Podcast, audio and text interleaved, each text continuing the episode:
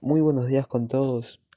Mi nombre es Flavio Flores Núñez y el día de hoy les vengo a hablar sobre mi primer episodio de mi podcast. Hoy les hablaré sobre Sporting Cristal, quien se proclamó campeón de la Liga 1 Betson en el 2020. Iniciado el 2020, Sporting Cristal daba inicio a la pretemporada un 6 de enero en la Florida, preparándose para el inicio de la Liga 1, que comenzaba el 1 de febrero.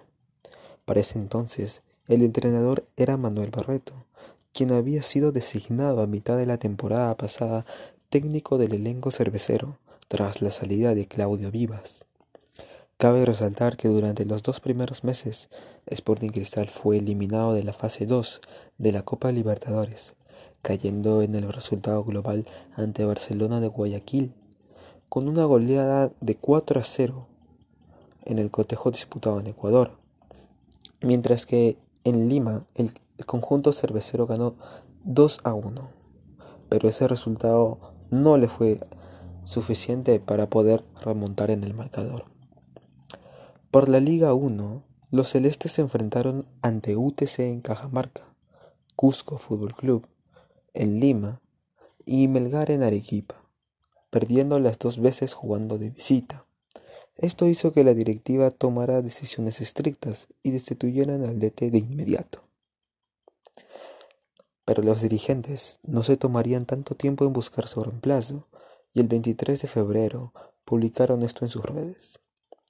El Club Sporting Cristal tiene el agrado de anunciar a la familia celeste y a los medios de comunicación que el profesor Roberto Mosquera regresa a la institución para dirigir al primer equipo durante la temporada 2020.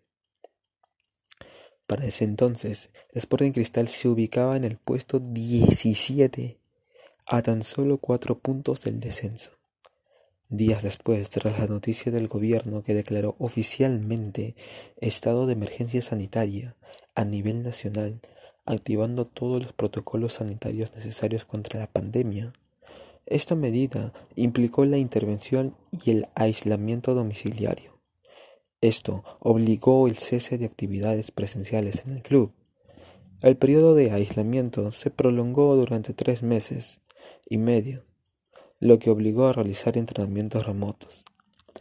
Roberto Mosquera volvería a dirigir a Sporting Cristal un 18 de agosto, quedándose con la victoria tras superar 4 a 1 a Sport Boys. Y fue así como Sporting Cristal fue de menos a más en su camino al título 2020, ya que superarían por 3 a 2 a Universitario en la final.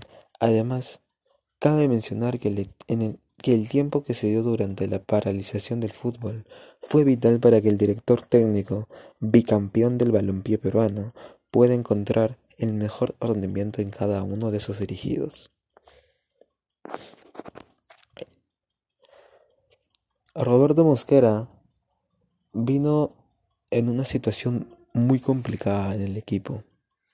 Obviamente a partir de ahora estoy dando mi opinión.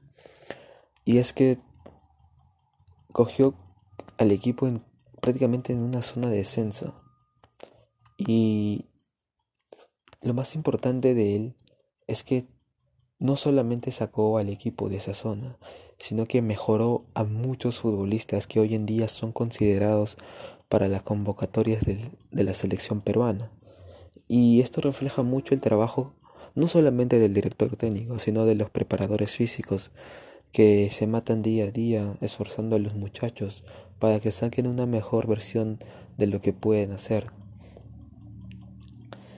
Eh, si bien es cierto, Cristal ha producido mucho talento desde sus canteras. A día de hoy podemos contar numerosos jugadores jóvenes que están en distintos clubes, pero han nacido con la con el escudo cervecero. Y esto es uno, uno de los mejores logros que ha hecho la dirigencia en todos estos años. Esperemos que esto se siga haciendo en los próximos años y que Cristal logre quedarse con el bicampeonato, que esta vez no tengo duda que Alianza Lima será nuestro rival. Muchas gracias por sus por escuchar este episodio. Ya nos estaremos viendo en la próxima. Adiós.